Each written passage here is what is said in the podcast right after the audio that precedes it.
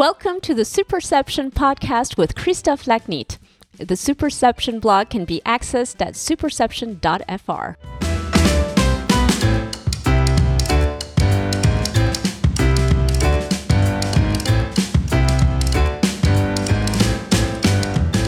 Hello, welcome to this English spoken episode with a French twist of the Superception podcast.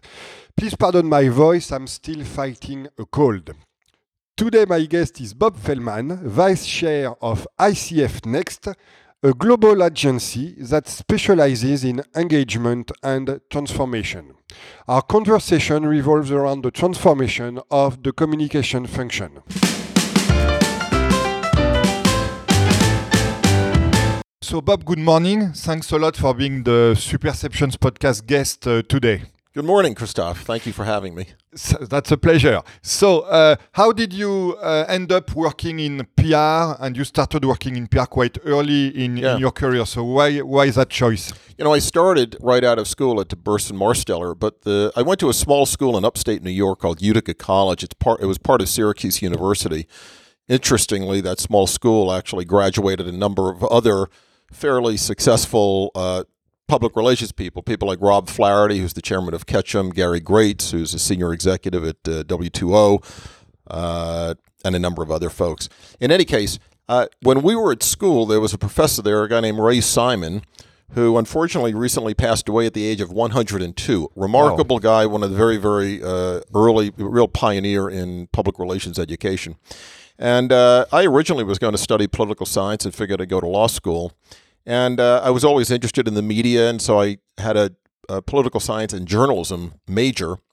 And Ray Simon is a guy who came up to me one day and he said, You know, Bob, I think you'd be good in public relations. And we talked a little bit about what it was, and I studied more. And I wound up doing internships, including an internship at NBC Television. And uh, I really enjoyed it. So when I got out of school, I uh, interviewed at a number of places, was lucky enough to get a job at Burson Marsteller, and started my career there. So, how was it uh, starting at uh, Burson Marsteller, which obviously is a, is a, was was and is still an iconic brand? It was uh, an extraordinary experience. I was there for 10 years uh, and just learned so much.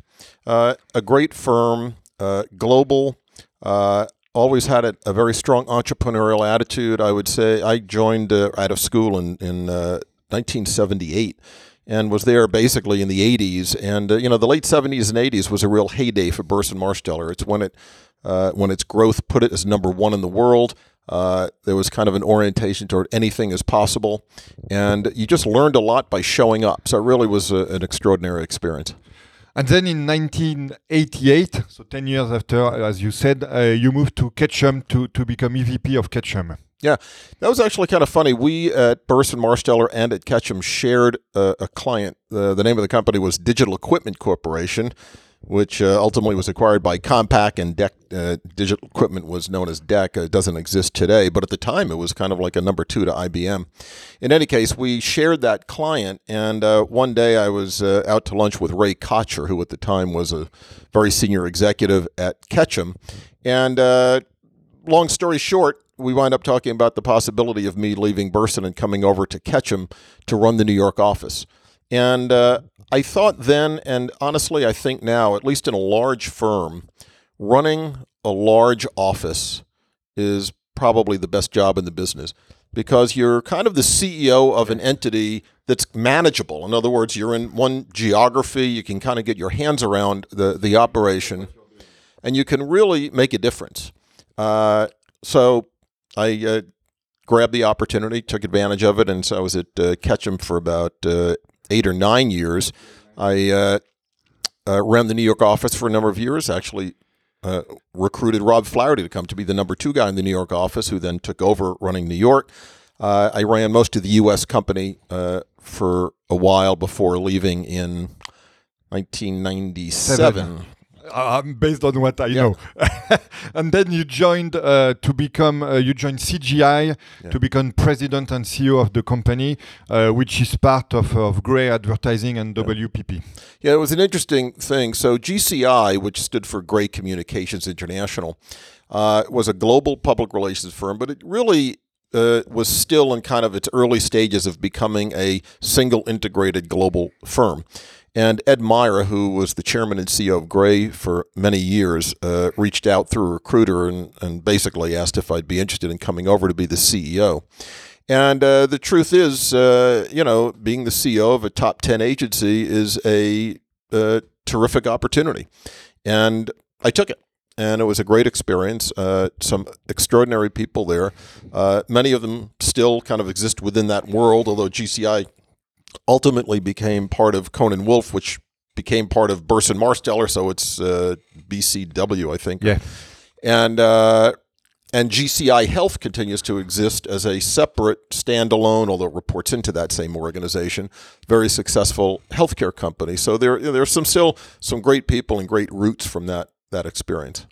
So then in 2005, uh, you decided to move to the dark side and uh, work in-house. And work in-house is a, in a very Yeah. specific company. Well, it's funny you say the dark side. I went to DreamWorks Animation, so I actually went to the colorful side. Yes. uh, I went to work with a lot of animators. I mean, that was a big move for me in, in, a, in a couple of respects that I think may be kind of instructive or illustrative. One was it was at a point in my career, I think it was in my late 40s, where you know things were good. You know, I've been running an agency. We had just recently been acquired by WPP. You know, presumably I could have kept doing that, or maybe run another one of their agencies at some point. Who knows? I mean, but you know, the, the, there were good opportunities, and all was pretty good. But kind of out of the blue one day. I got a call from a friend of mine who's a recruiter and asked if I'd want to meet with Jeffrey Katzenberg. And DreamWorks Animation was just spinning out and going public out of the private studio, DreamWorks Studios. And uh, Jeffrey and I met, and we hit it off, and there was a, you know, and he asked if I'd come out and meet some of the people out in Los Angeles, and I did that, and it was very, very positive. And so there was a real kind of critical moment, I guess, in my life that I talked about with my wife and my my kids, and that was uh, one. Do we want to just pack up and move 3,000 miles away? I mean, that in and of itself is a big deal. And as you said, you're also moving from the agency world to the client world, and that's professionally. I mean, it's not like becoming, uh, you know, a dentist. I mean, it wasn't like changing careers in its entirety, but it was a, different kind of world. And did I want to do that? And we thought, you know what? Why not? You know, we're way too young to just kind of coast into another, you know, another job for another eight years, and that's the end of that. So he said, let's shake it up and do it. And uh, and there again, turned out to be a great experience. Uh, one, the DreamWorks experience was great. One of the things I liked so much about being on the client side was management meetings. You know, as opposed to in the agency world, at management meetings, you're surrounded by other agency people, basically. When you're on the client side, and this is obvious to anybody who works inside, you know, a client organization, you know, you're surrounded by extraordinarily bright people who have completely different, although complementary, maybe uh, skill sets. So whether it's the CFO or the general counsel, the chief marketing officer, the head of HR, the head of technology, whatever it is, you know, people who bring different skill sets, different experiences, and that I found in and of itself really stimulating. And you are closer to the business really happening in these meetings. Right. Well, you know, I mean, it's, you know, everybody always kind of says when you work on the client side, you can go much deeper. And it's true. I mean, you know, one of the things I like about the agency world is you can consult on a lot of things, the diversity, the variety, and all that kind of stuff. But the truth is, you don't get that deep. You're ultimately not really that accountable for the impact of what, ha- I mean, we try to be accountable in the agency world, but the truth is when you're inside the client organization and you're in charge, it's, you know, you're, you're accountable for the performance. And that was a great, great experience. I also really liked being surrounded by so many creatives. You know, I mean, it was the movie business, and uh, that in and of itself was stimulating and exciting. So I cannot not ask you what it was like to, to work with Jeffrey Katzenberg, who obviously has a bigger reputation than life. So how did you how did you work with him, and and what did you learn? You know, it was an incredibly positive experience. I have nothing but admiration for Jeffrey. He uh, obviously has had an extraordinary career. Uh, beyond that, though, you know, he he uh, two things. One, I thought was a and still is kind of uh, one of those rare folks who is both incredibly uh, brilliant at the business side and incredibly brilliant at the creative side. Most people don't have kind of you know equal brilliance on left brain, right brain, and he's really remarkable in that regard. The second thing that I really enjoyed was you know we had lots of highs and we had some lows, and it didn't matter how high the highs were, how low the lows were. It was always very even keel to deal with, to work with, and I'm not talking about just me. I mean the whole the whole organization. You know, he never kind of uh, lost his temper or went crazy. I mean, reputationally, you know, he's one of the hardest working guys in the world. That's true. But it was on an even keel. So I always found him very uh, rational and comfortable to work with, and I have, uh, you know, nothing but admiration for him. So in 2007, then you co-founded uh, the Pulse Point Group. Uh, so tell us about uh, why you made that decision to to go back and to become an entrepreneur, which is another big change, yeah.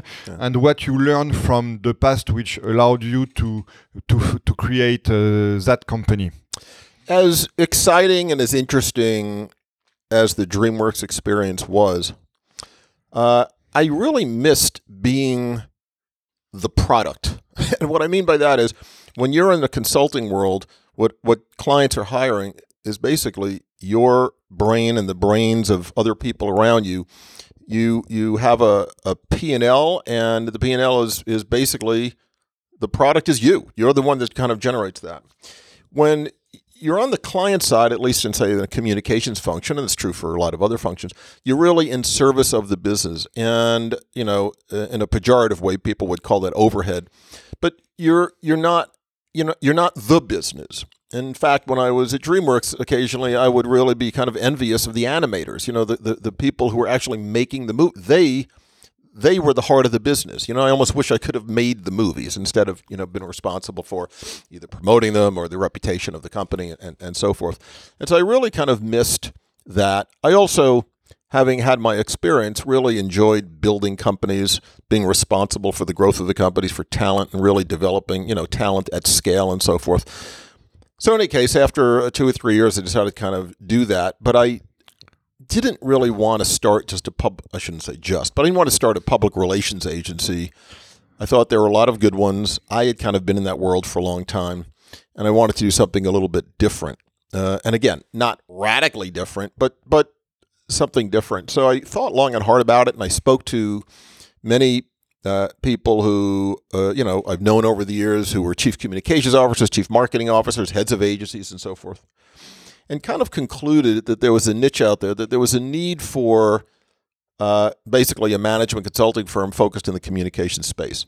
That the clients uh, were hiring large agencies for large scale implementation work. They needed creativity, they needed strategy, but they needed to get stuff done, often at scale.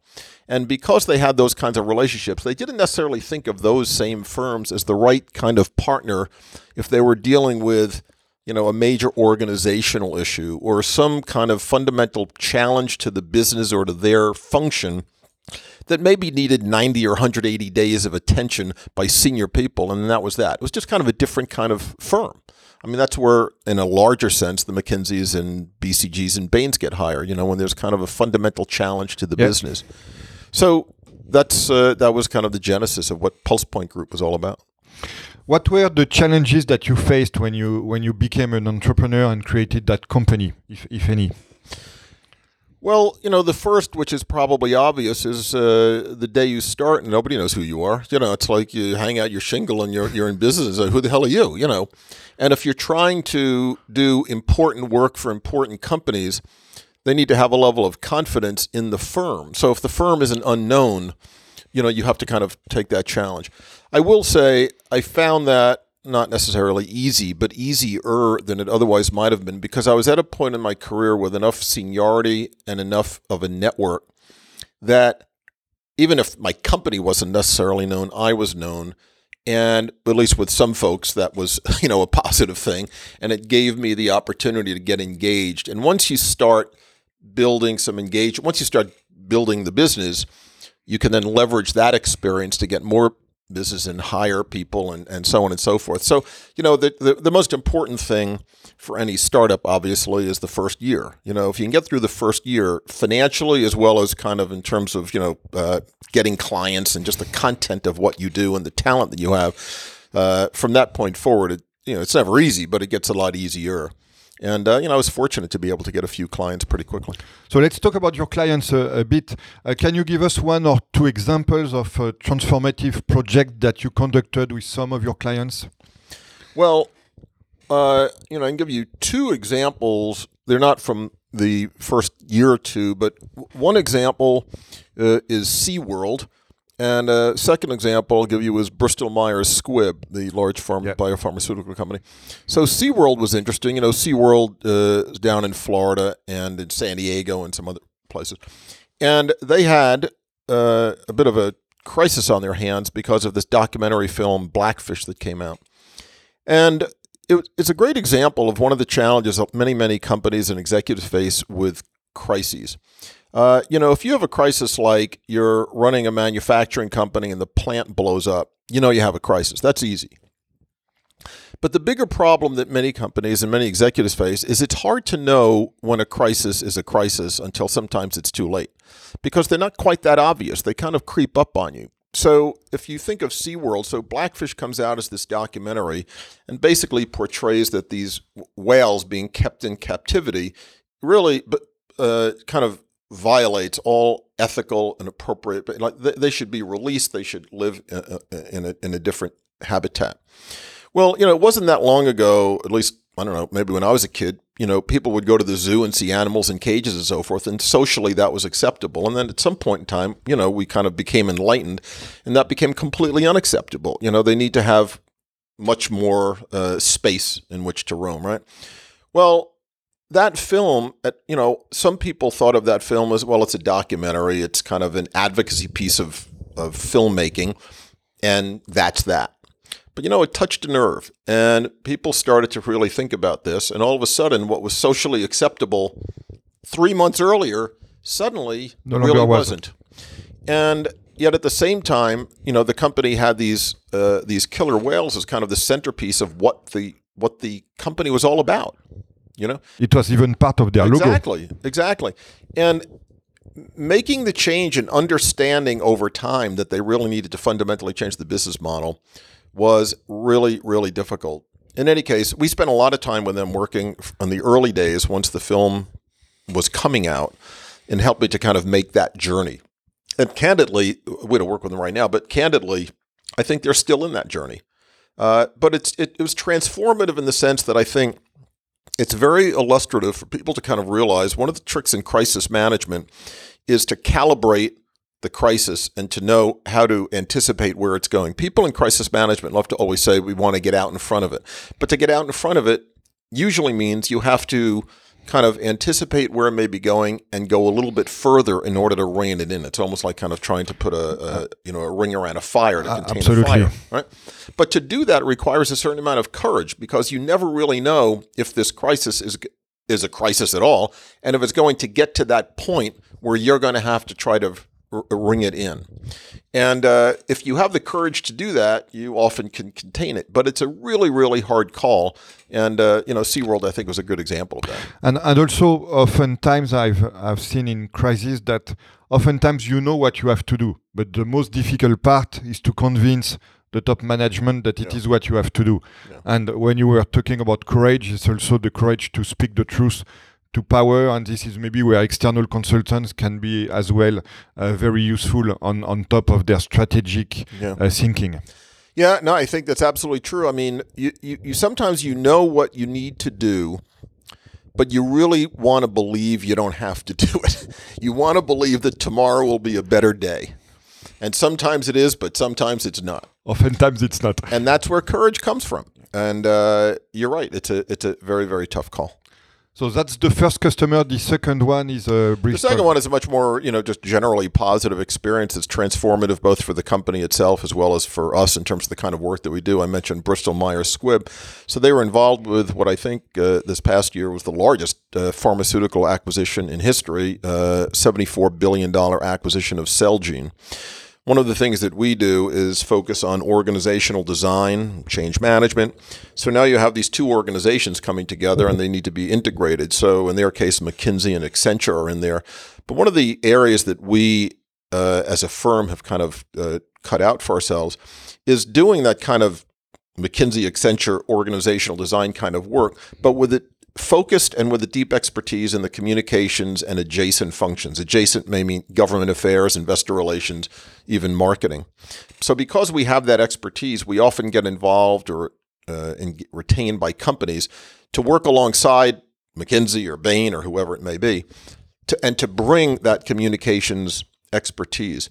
And so we're very much doing that with uh, Bristol Myers Squibb and Celgene. It's a very positive thing. I mean, the market, I think, is very bullish on uh, the acquisition.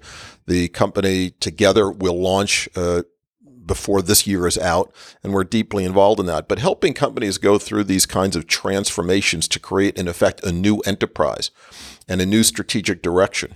Sometimes a new brand, sometimes a new, uh, you know, uh, C-suite. Uh, all helps to drive the need for uh, integration that's not just about putting boxes in place, but really thinking about what kind of skills are necessary in the next five years, what kind of capabilities, and so forth. And then earlier this year, Bob, uh, you you joined uh, ICF. Uh, and uh, to, to, to take a new role and extend the capability of uh, the, the global company. So tell us about that. So yeah, so just to be clear, so we sold. Uh, my partner and I sold PulsePoint Group to actually to a company called Olson, which is a big yes. uh, marketing uh, services agency headquartered in Minneapolis. And we did that about it's now I guess about five or six years ago. Uh, but we knew at the time. Uh, Olson was owned by a private equity group, but we knew at the time that it was going to be like a two-step deal. That uh, we would sell to Olson, and then very quickly the private equity firm was going to be selling Olson to somebody. And very quickly we realized, and we participated in some conversations around this, it was to a company called ICF. ICF is a Washington based, publicly traded management consulting firm uh, with great leadership, great reputation. And uh, we became part of ICF. So ICF owned Olson and through Olson PulsePoint Group. But ICF also owned a really strong integrated marketing and communications uh, business in their headquarters in uh, actually in Fairfax, Virginia, with uh, a few hundred people that did great work both in the private sector as well as for the public sector, and a very similar organization to that in Brussels. Uh, that had been acqu- acquired a number of years prior, but also was very, very strong uh, and with substantial scale. So when we became part of uh, ICF, PulsePoint as a firm and me personally, we're all part of this kind of larger organization. So you have also a few uh, extracurricular activities. Uh, you teach uh, you teach a graduate level course in in corporate reputation and uh, at USC Annenberg in in Los Angeles, not far from where we we are now. Uh, you author a monthly column in uh, in PR Week magazine, and you are on the board of directors of the Page Society that we were talking about before we yeah. started recording. So tell us about what is wh why is it that you do that and and what you learn from from doing this. You know, I always uh, found that, particularly, particularly living in the kind of consulting agency world, that staying really connected to what's going on out there in terms of the communications field and the particularly the talent and the people and so forth, was hugely important in terms of the counsel we can provide our clients, the network in terms of business development, the network in terms of talent uh, recruitment and retention was always important. I mean, I think I got that. I had particular appreciation for that from a guy named Dave Drobis. Dave was the CEO and then chairman of Ketchum for a long time. And David was always very, very involved in kind of outside organizations, and I, I really appreciated that. Uh, so I pretty quickly got involved in when I became CEO of GCI Group. I uh, very quickly got involved in Page. So that's now about 20 years ago, and uh, Page is a terrific organization that, uh, under the leadership of uh, the last five years, Roger Bolton, who's president of Page, has really done an extraordinary job of, of contributing to the thought leadership of our industry and of globalizing uh, that organization to make it that much more valuable. And the membership numbers have grown dramatically. I think there are now 800 chief communications officers and agency CEOs who are part of Page. And that's a really uh, just invaluable source of information, of insight, of relationships, and so forth that, you know, I personally benefit from as a counselor, as well as just having a lot of friends in that organization. But I think also uh, it, it, it, contributes a lot of value to our company as well. Uh, you know, I've taught at USC for about 12 years. I'm on the advisory board at Annenberg at, which is you know the communication school at USC. Uh, you know that is a couple of things. One is I, I spend a lot of time in education. I mean, I do that teaching. I've done some things with Page around that. I, I tend to spend a lot of time kind of on the next generation, if you will.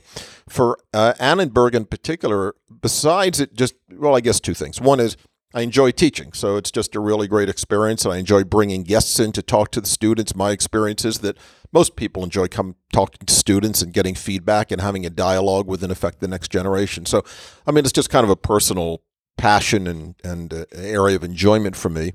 The second thing is, though, selfishly, frankly, it's been an extraordinary opportunity for talent recruitment. And we've hired here at our firm uh, a lot of people coming out of that USC program. And when you teach a class, the way I've been teaching, I, uh, the class I've taught is a, corporate reputation to second year grad students.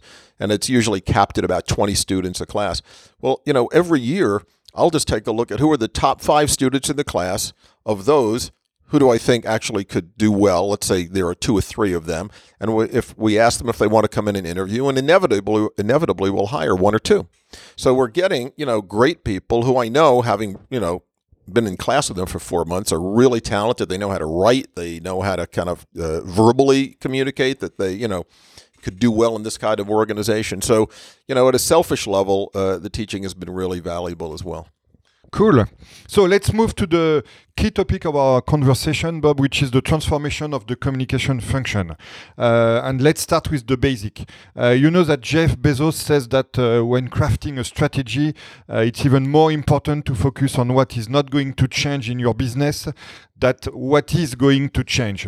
So based on that principle, uh, what do you think is changing the most and what is staying the same for communications organization that uh, you work with?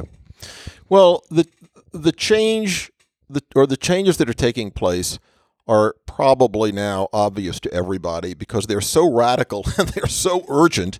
Miss. Yeah. So it's no surprise. So you know the the impact of technology, of kind of just everything being digital, of globalization, uh, is creating just enormous change in well in business generally, and then specifically in communications. So, uh, you know, now I think one of the reasons you're seeing much more integration between, say, communications and marketing and HR and IT is there are so many interdependencies between those things in order to do their jobs well. And in the communications and marketing space, for example, uh, they're becoming increasingly integrated. We're seeing the communications senior communications executive and the senior marketing executive often now reporting to the same person. Sometimes that's the CMO, sometimes it's the CCO, sometimes it's a different position altogether. But it's increasingly difficult to kind of draw a line between just communications and just marketing. In fact, the percentage of of revenue that public relations agencies are getting from marketing organizations now is at an all-time high. It's not just that's where the money is. I mean, that's kind of where, where the action is you know, great marketing campaigns today sometimes or very often look like PR campaigns. You know, there's an appreciation for kind of earned creative. PR agencies need to become much more, well, they're already doing this, very adept at paid media and, you know, and so forth. So all of these changes uh, are driving a need for kind of new skills, new talent, and uh, kind of new thinking inside communications organizations. So it, it the, the changes are pretty radical. So what are the key challenges that those organizations need to overcome to uh, deal with these changes? It's it's a great question. Uh, you know, first and foremost is the talent pool. Uh, I think the bar for talent in our business needs to continually get raised. I think we have to hire, just keep hiring better and smarter people. I think the entry level pay in our business is appallingly low, particularly in the agency world, and you get what you pay for. So we need to really give some serious thought to that. Uh, I think we need to kind of look, and when I say we need to do this, I don't mean to sound so arrogant about it. I mean, a lot of people are doing this. We need to keep uh, looking for people with skill sets and job interests that maybe weren't relevant to us five years ago, right? So suddenly we're having people inside the organization who are much, much more equipped to really deal with uh, data and analytics, much more savvy in, in, that space. We are hiring many more, you know, kind of uh, uh, journalists who are comfortable writing in multiple platforms, online and offline. There are so many new job descriptions. I, I write a column in PR Week, uh, and uh, I wrote one about a year or a year and a half ago about I think it was about 20 new job descriptions that didn't exist 5 years ago in the public relations field. That's what's kind of happening. So leaders in the public relations field need to kind of I think have an appreciation for when we're going out and looking to hire people to challenge your muscle memory. Where you looked yesterday may not be really where you want to look today. So to, to elaborate on this and, and dive a little bit more into uh, some specific uh, specifics, uh, we, as you know, we are seeing a shift from a shareholders economy to a, a stakeholders economy that creates new expectations uh, towards the, the communication function.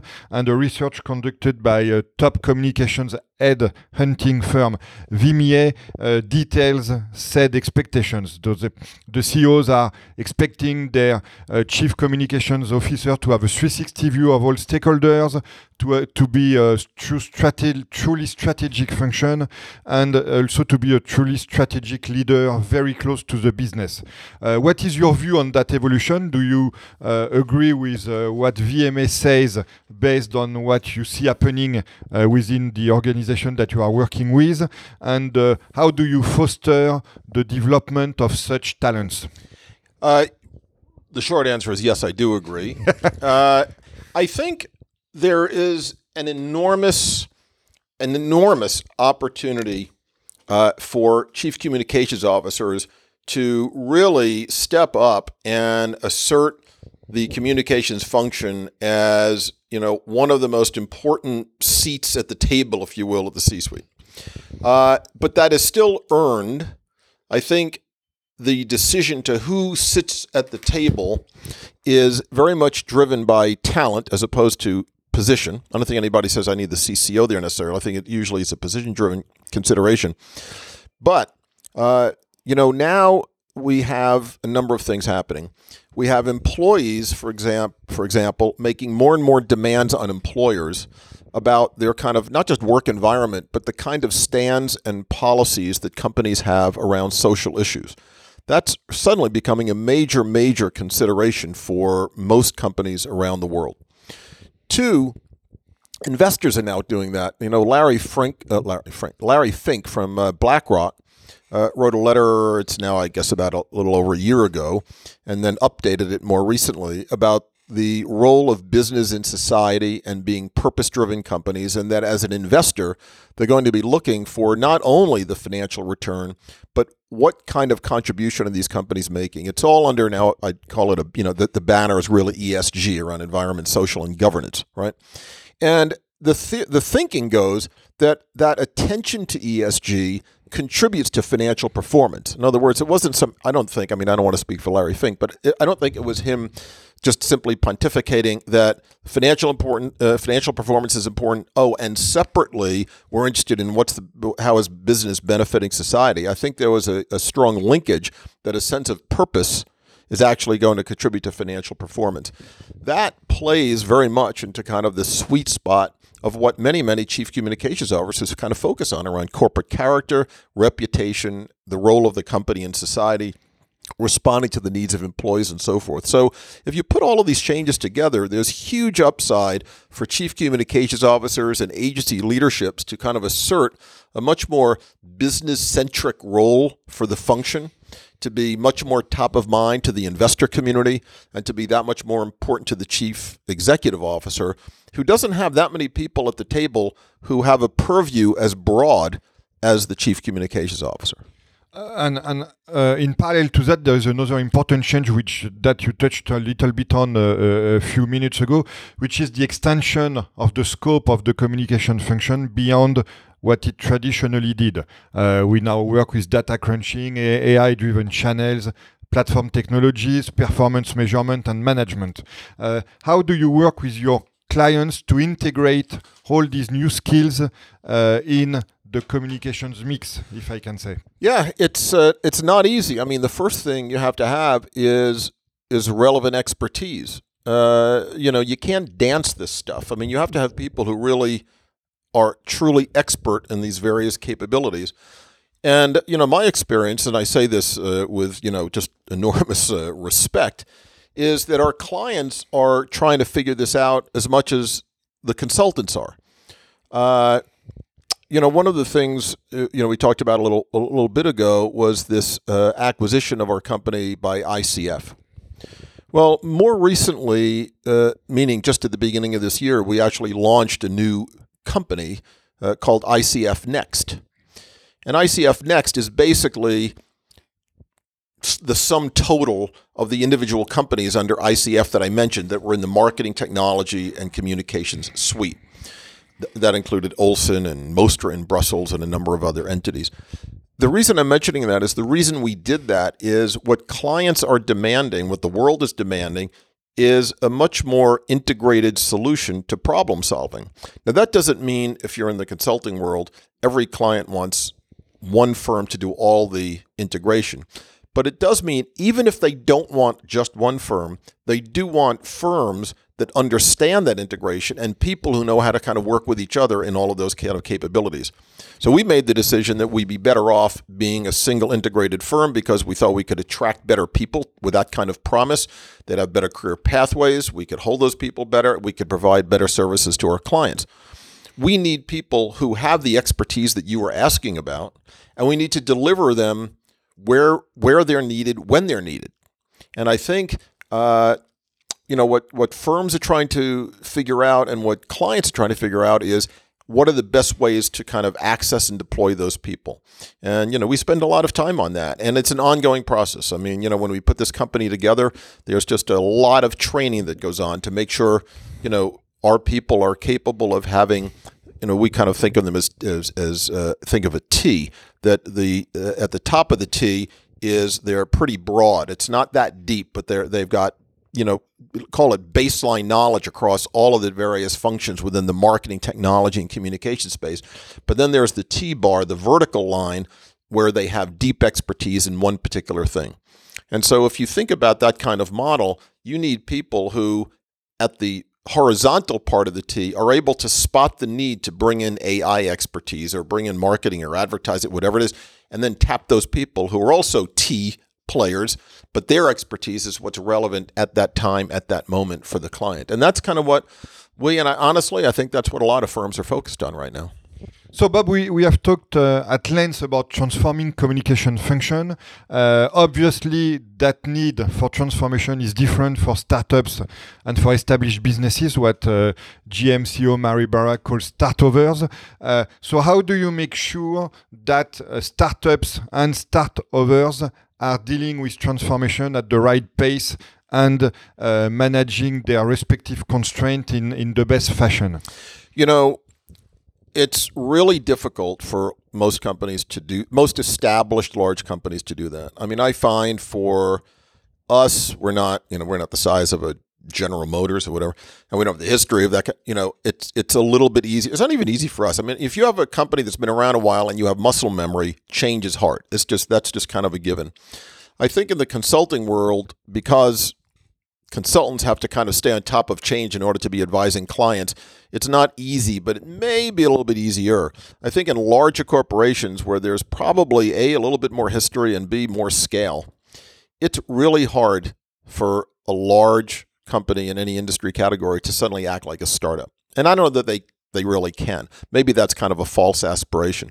But the trick is how do you pursue appropriate levels of agility and innovation and knocking down silos. And that, I mean, I think a lot of companies have made a lot of progress in that regard, but that's kind of their biggest challenge is how do you knock down silos? Because if you think about almost everything we've talked about today, it usually has some sense of interdependency with other functions right? Communications, marketing, technology, HR, whatever it is.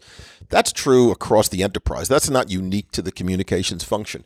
And most companies, uh, you know, have those. Uh, I hate to call them silos because that's such a pejorative term, but they have these kind of structures that make it a little bit difficult to act quickly and bring people together. And uh, there's a big upside there. There's a big opportunity. We actually kind of have branded training initiatives, both for our own people and our clients, in terms of speeding decision making and running workshops where we bring people together to accelerate the decision making by having people from different functions in the room at the same time and so forth. Everybody's trying to kind of tackle this. That's the challenge for big companies is not necessarily to act like a startup, but just learn how to just move more quickly, speed decision making, be more agile, put all the people in the room and get things done. And trying to get the best of both worlds, basically. Exactly. So we have talked a lot about uh, talent during our discussion. What are the key qualities you think today's communicators should have, and what are you looking for when you are obviously recruiting yourself some new talents? So you know, th- there obviously are a number of specialties that you need specific skill sets in, but you know, first and foremost, I guess I would say on the foundational skills, uh, we need we need people who are smart and nice. I mean, that's the start. And when I say smart, I, I don't mean just just intellectually smart, but uh, intellectually curious. That they really just kind of bring uh, some intellect to the table because client challenges and situations are becoming that much more complex. Uh, our value is when we really understand the client's business and then apply smart solutions to that. So, you know, it may or may not sound obvious, but if you go back to what I said earlier about what a lot of companies are paying at the entry level in our career, well, you're not going to get the best of the best if the starting salary is $40,000 a year. So we need to kind of figure out a better way for a lot, at least for those organizations that are kind of in that in that model. Uh, and I say nice not just because it's nice, although it is nice to work with nice people, but in a highly interdependent, highly collaborative work environment that is essential for success you better have people who are team players who know how to work well with each other, who can kind of check their ego at the door a little bit, who know how to kind of take feedback, uh, who are just pleasant to work with. You know, so that's kind of baseline start. Be smart with intellectual curiosity and be nice and be kind of a team player. Then, you know, I think there are some basic skills in, in our space. You still need to be very oriented towards understanding communications effectiveness. So, what does that mean? You need to be kind of media oriented. You need to understand the world around you. You need to be pretty good at storytelling. You need to be really good at listening. You need to understand how to kind of take what you hear, interpret that, and adapt it into messaging for clients or advice to clients that make sense and often kind of build bridges from where an audience may be to where you want it to go and so forth. Those are some of the fundamentals that I think haven't changed in years. So, uh, Bob, as you know, the last question of the every uh, Superception Podcast episode is is related to the current news. Uh, so we are recording this episode, unfortunately, a few days after the mass shootings in uh, in El Paso and Dayton. So I think it's uh, quite fair to ask you what can be the role of businesses in fostering the development, maybe of a civil uh, discourse and public debate, and and avoid the kind of radicalization that we see happening. Yeah, I've been giving a lot of thought to this, and uh, I mean, clearly there's no one solution, much less easy solution. But what I've been giving a lot of thought to lately is what is the role of business in promoting uh, civil discourse? Uh, the world has become so polarized. And I fundamentally believe that we're not as polarized as it seems. I think the challenge is that for whatever reason, and there are you know lots of reasons put forward, whether it's uh, uh, you know the, uh, the, for extremism, whether it's uh, you know the economy, globalization, the, the impact of technology, and on you know kind of uh, call it blue collar employment. Uh, in the United States, it could be gerrymandering, how you know how our uh, politicians get elected. It could be the you know the consequence of cable news, where you know you watch Fox or you watch MSNBC, and there's that echo chamber. Uh, Filter bubbles as well. Yes. So there are a lot of things that kind of contribute to this, but I do think if somehow we didn't view if and maybe this is fantasy land, but if somehow not everything was viewed just through a political lens, I actually think uh, the population, not just in the States, but around the world, is much more kind of moderate than it occasionally seems. And there's a lot of research to suggest that on a whole range of issues, a whole range of issues, from and even the most controversial ones like gun control and abortion, the most controversial issues there are. If you look at the research on that, if you kind of extract the political dimension to it and just look at the issues, people are much more kind of reasonable than you would ever believe by watching the news or reading it and so forth. And so the question is, what's the role for business? Uh, you know, Edelman does their annual trust barometer. Their most recent one indicated that that that that the business environment was one of the most trusted environments for as a source of information. Uh, Weber Shandwick has done some research on civility in the work environment. And I think I don't have a great answer yet. I'm really actually spending time right now working on this and giving some thought to this. But I really do believe that there is an opportunity, I think, for business to step up and help all of these people out there that we're talking about who may be polarized. I'm not talking about the, the radicals, but I mean people who may you know feel as though they're getting pushed to the sides. I think there's an op. You know how hard it is to have a conversation. If you're on one side of a debate, you know how hard it is these days to have a conversation with somebody else. It deteriorates within 30 seconds, and you just say, you know what, we better not have this conversation. That's not very healthy.